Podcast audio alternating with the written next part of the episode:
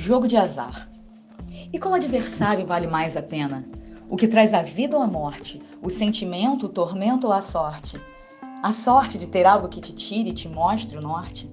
O jogo da sedução, a troca de olhares, de palavras, de intimidades, o intercalar entre mentiras e verdades, se expor, se decompor, se recompor, perder o senso, o sentido, a seriedade, a sobriedade, a paixão, quando a mente perde o jogo pro coração e ele fala e grita e pede para sair.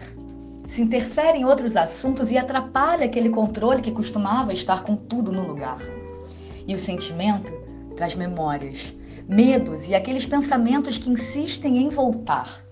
Então tentamos evitar, parar de falar, de olhar, avistamos perigo, inventamos motivos sem sentido, uma raiva, uma forma contrária de comunicar mas o desejo bate na porta do peito daquele jeito.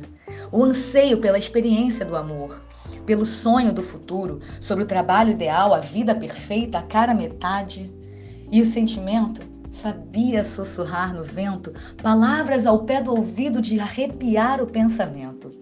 Então vem a meditação, a mente em atenção e gozo, o derramar da verve pelo corpo, o calor, o torpor, o estado de flow, a cama, o corpo, o sexo, a vivência do presente sem o ontem e sem o amanhã, a erupção do elan, do enlace. Então, como em um jogo de azar ou sorte, os dados são lançados, esperando um novo passe.